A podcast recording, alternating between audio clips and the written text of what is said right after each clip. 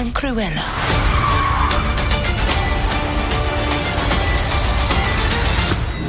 To start with, can you both briefly describe the character you guys play in the film and why Cruella became the way she is?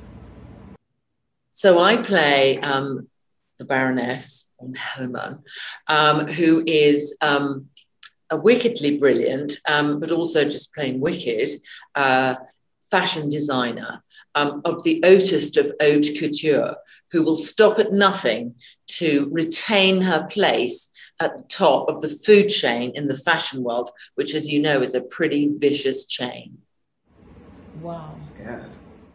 I play Estella and Cruella uh, de Vil, who are one and the same, but uh, Estella is a, a, a, very brilliant young girl who becomes a very villainous uh, woman that we all know and love.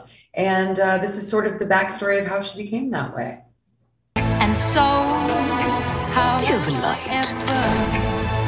To know you always tell me.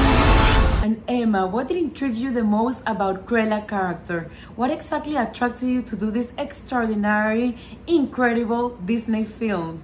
I think that the, I, I had a kind of interest and fascination with what the backstory of a character like Cruella de Vil would be. And I first heard about the notion of creating that story when I was doing La La Land. So it couldn't have been further from the idea of Cruella de Vil.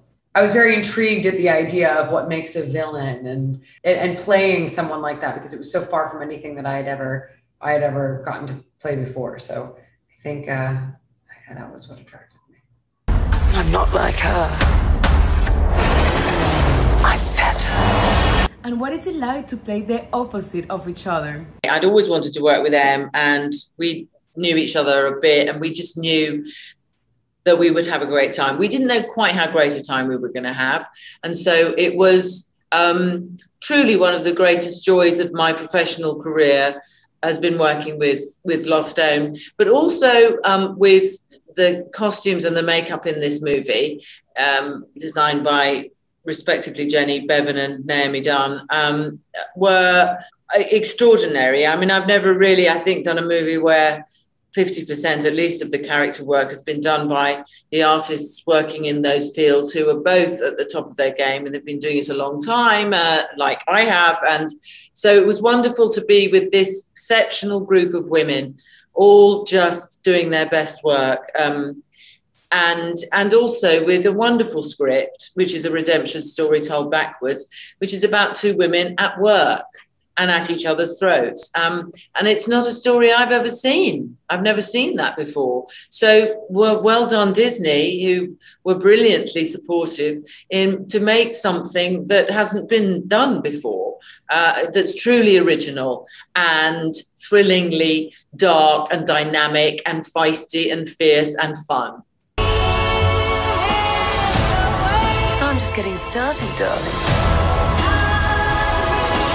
Okay, the, I, I, do think it's so interesting too. What you're saying is so true because Disney hasn't done something like this before, and it's so wild that it took one of their characters in their IP that they were like, we could create an origin story for this character to make something so original with a character we've seen before is really.